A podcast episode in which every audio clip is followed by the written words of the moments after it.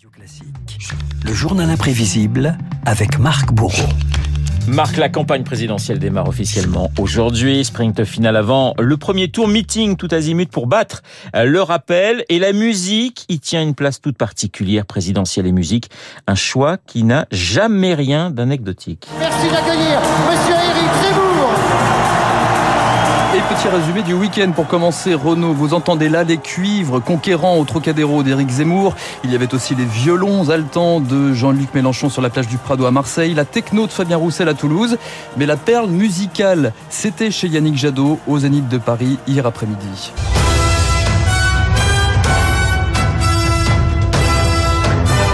Alors là, je connaissais pas cette version de Dvorak. Voilà, c'est la symphonie du Nouveau Monde Ouais. à, à Fort Boyard, on peut le dire hein, très clairement. La musique de meeting, un morceau composé spécialement pour les candidats pour soulever les foules.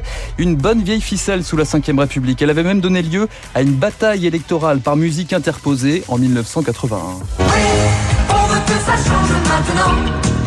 Mitterrand président. On connaissait la force tranquille, beaucoup moins ce titre improbable, Mitterrand président maintenant. Maintenant, un mot que l'on retrouvait aussi chez l'un de ses adversaires.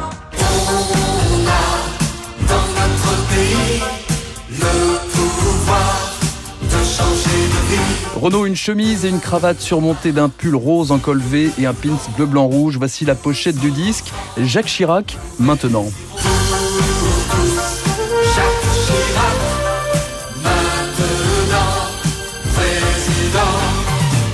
Des titres jeunes, dynamiques, Ça modernes. échappé hein, quand même. hein. Ça vous pas avait resté dans les échappé. annales. hein. Non, c'est Oui. sûr, c'est sûr. Mais le disque est devenu collector hein, maintenant quand même. Des titres jeunes, dynamiques, modernes. Reste à savoir si ces disques, justement, ont fait gonfler les scores.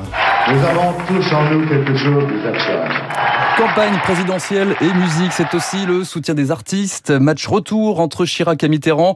Le maire de Paris soutenu ici par Johnny Hallyday en Monsieur Loyal en 88 à Vincennes. Bonhomme qui va austère au milieu des landes, des bruyères. Silhouette insolite, bloc de granit, dont on foule la terre. Alors à gauche, il y a évidemment Renaud au milieu de Tatatin, voilà, au milieu de Charles Trenet et Juliette Gréco. Euh, Tonton laisse pas béton évidemment. Renaud dithyrambique sur le candidat socialiste. C'est un, un grand homme pour moi, c'est un sage, c'est un, un vrai humain, et c'est un type que j'aime profondément. C'est important que la jeunesse retrouve euh, ce qu'elle a perdu, à savoir euh, sa capacité d'indignation aux grandes injustices qui se passent en France, qui se passent dans le monde, euh, à la misère des gens, aux souffrances des gens. De Passy à Belleville, toi Sarko, je suis bien dans tes bras. À vous. Capitaliser sur les chanteurs populaires, une tendance qui s'estompe aujourd'hui, c'était pourtant une belle vitrine et un beau bras de fer en 2007. Enrico Macias, qu'on entend dans la Faudel, Doc Gineco chez Nicolas Sarkozy, Yannick Noah et Benabar, ça c'était chez Ségolène Royal. Voilà, et, Dani pour commencer. Et Mireille Mathieu pour terminer. Alors, C'est ça. Elle m'a envoyé, elle m'a envoyé des fleurs. Alors qui a envoyé des fleurs à qui euh, à qui euh, Mireille Mathieu a envoyé des fleurs Renaud Valérie Giscard d'Estaing, j'ai reconnu, non Exactement, voilà, c'était le cas en, en 74, je vais y arriver. On ne savait plus qui avait envoyé les fleurs à qui, en fait. Ouais, voilà, extrait d'une partie de campagne hein, de, de Raymond Depardon, VGE, et un état-major 5 étoiles, Sheila, Dany, Mireille Mathieu, mais aussi Charles Aznavour. Ça m'a valu toutes les emmerdes du monde, à commencer par un contrôle fiscal en 81, avec confié l'artiste.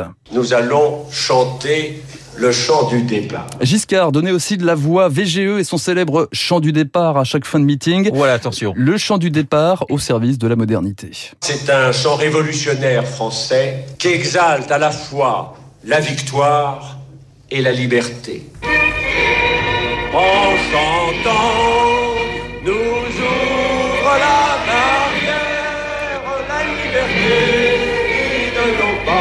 pousser la Il chansonnette. est meilleur à l'accordéon que- qu'au chant, quand même. Faut Valérie l'avouer, un il était meilleur. ouais. Il faut du cran quand même. hein. Oui, Et c'est aussi- vrai. Et c'est aussi le créneau d'un autre candidat à la présidentielle. Lui, il a plutôt une bonne voix. Cette feuille morte se ramasse à l'appel. Tu vois, je n'ai pas oublié. C'est un ancien Premier ministre. Exactement. Lionel le, Jospin, Le standard, les feuilles mortes, le standard de, de Lionel Jospin pendant la campagne 95, le chant pour mobiliser les troupes, exercice acrobatique parfois. En 88, Raymond Barre en avait fait la mère expérience.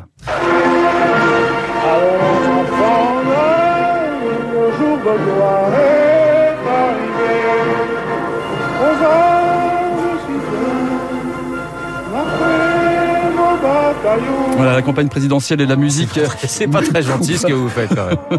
Trouvez le bon ton en tout cas, mais la morale de l'histoire, Renaud. Trouvez Oui. le bon ton, le bon tempo et évitez les fausses notes. C'est valable dans la musique comme dans la campagne présidentielle. Merci Marc, Marc Bourreau pour le journal imprévisible comme tous les matins sur l'antenne de Radio Classique. On va parler euh, politique à 8h15 avec euh, mon invité, je vous le rappelle, l'analyste politique, eh bien Jérôme Fourquet. Dans un instant, nous allons retrouver le camarade David Barou et son décryptage.